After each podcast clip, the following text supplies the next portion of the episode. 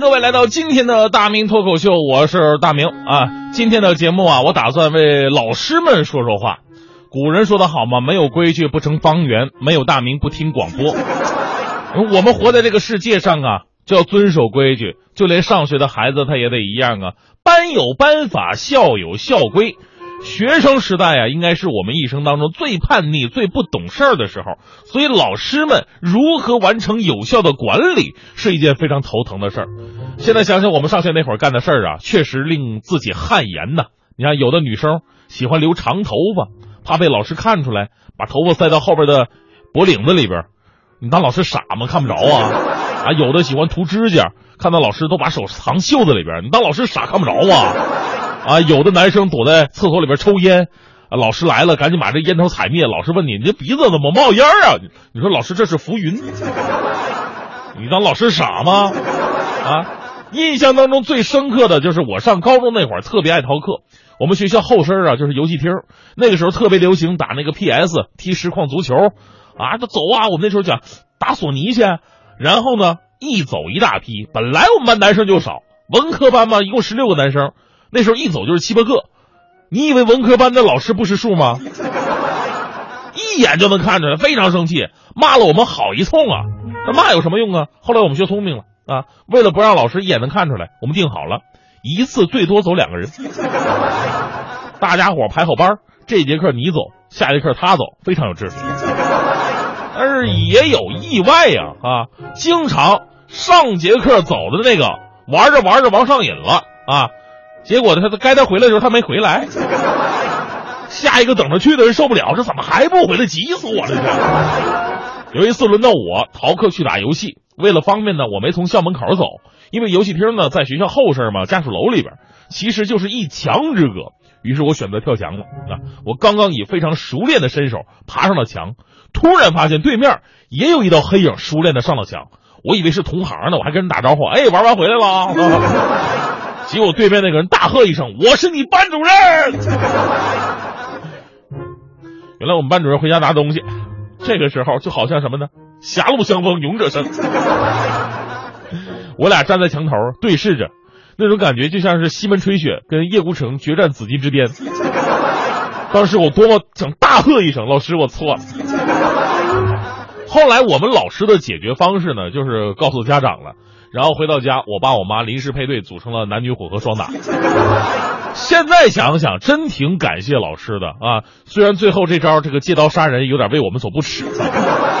其实我们换个角度想想，在惩罚学生这方面，老师太不容易了，尤其是体罚，一面呢顶着社会舆论和家长的指责，一面呢承受着学生和成绩带来的直接的冲击，夹在中间非常的难受。所以，老师到底该如何惩罚那些不听话的学生，绝对值得是探讨的一个问题。最火的一个新闻呢，就是一个福建的老师嘛，责罚两名学生蹲在地上，并将双脚分别踩踏在学生的肩上啊，当然是光着脚。有人说光着脚可能威力更大，这自带味儿的，这就是啊。这张照片呢传到网上之后，引起了轩然大波。这名老师最后啊被责令辞退了。但这种侮辱性的体罚呀，确实不能提倡。那么普通体罚就可以接受吗？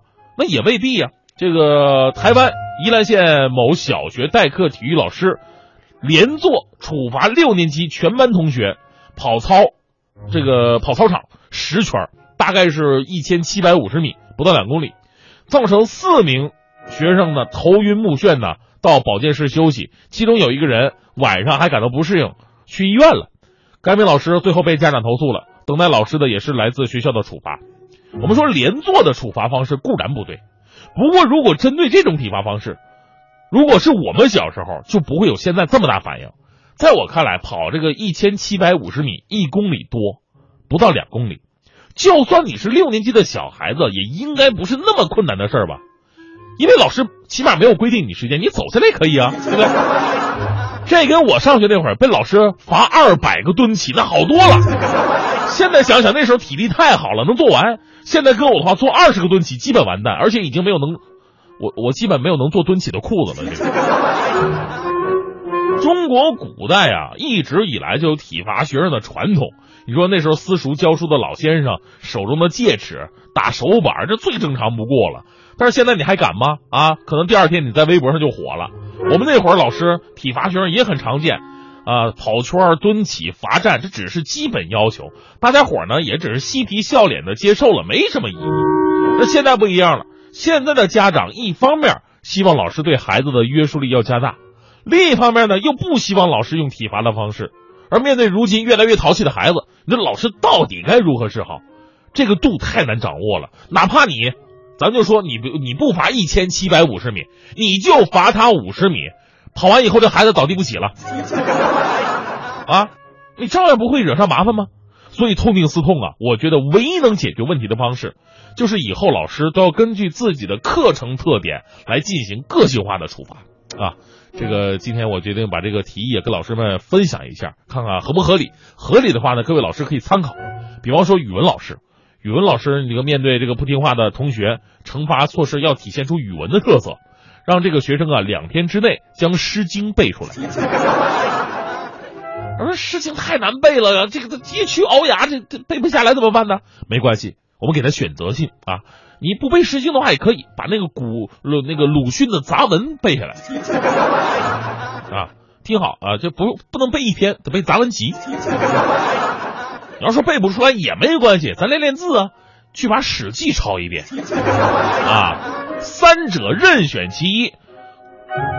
我觉得这样挺好，既能达到惩罚目的呢，还能提高文学底蕴，对吧？